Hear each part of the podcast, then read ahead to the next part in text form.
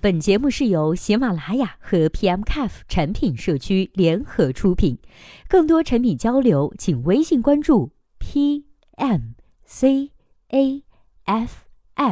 公众号获取。Hello，大家好，欢迎收听本期的节目。今天呢，要和大家来分享的文章题目叫做《马桶 MT 多闪中国移动聊天宝》，这三款社交 App 哪个会是微信最大的对手呢？今天为我们做出回答的这位作者的名字叫做 UJ。那接下来时间，我们一起来听一下他是怎么说的吧。我觉得呢都不成。从定位的角度来说，微信和三款产品不是在一个水平线的。微信做的是互联网的基础设施，三个产品都是基于基础设施的玩物，没有可比性，所以都不成。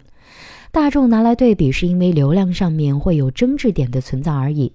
但现今的微信已经不可以将其定位为社交产品了，应该是通讯工具，其他三款才是社交产品。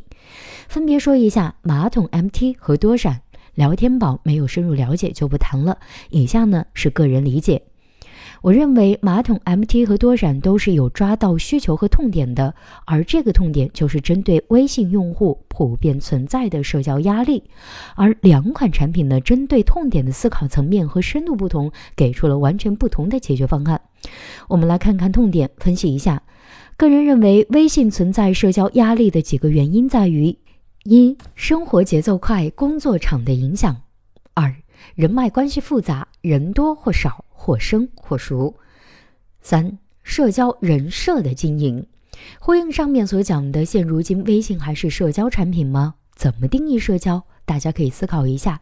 社交是一个行为网络，如果我们将社交链条拆分为三块：一、人关系链条之间的搭建；二、基于关系链条的联系行为；三、行为对关系链条的作用影响。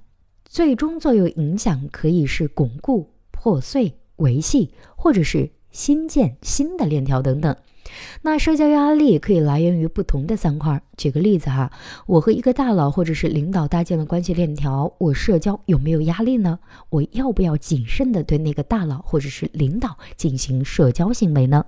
我要不要考虑我其他的社交行为会不会影响到我和他之间的关系呢？马桶 MT 针对社交压力是怎么解决的呢？马桶解决的是第二块和第三块，基于熟人关系，核心是将通过匿名的方式将熟人关系的社交压力降低，同时也将其影响降低。但是我觉得马桶太理想化了，社交压力不可能彻底被解决，因为国情不允许。匿名的方式只适合小圈子领域，参考一下麦麦。所以马桶凉的是顺其自然。但是感觉，如果马桶进行场景精细化，还有的救。多闪的解决方案如何呢？多闪呢，将整个社交领域精细化，打着亲密关系的口号，将三块成本和代价降低，选择了社交压力本身就较小的圈子来进行社交。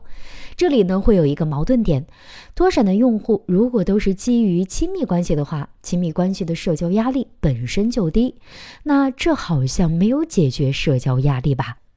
另外，如果是真的亲密关系本身就没有社交压力的，那多闪的核心能力在哪里呢？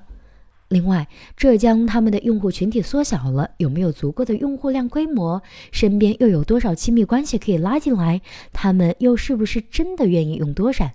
用户习惯能不能改呢？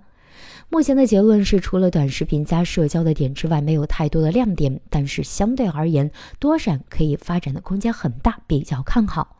我呢一直有一个疑问，为什么具有用户立体画像的字节跳动和知乎不做陌生人社交呢？个人一直期待着字节跳动推出的是短视频加陌生人社交。好了，以上就是本期节目的全部内容，希望本期节目能够对您有所帮助。如果对待这个问题呢，您还有自己独特的见解或者是想发表的意见，欢迎登录 PMCAF 产品经理社区，我们期待您的精彩回答。那我们下期再见啦！拜拜。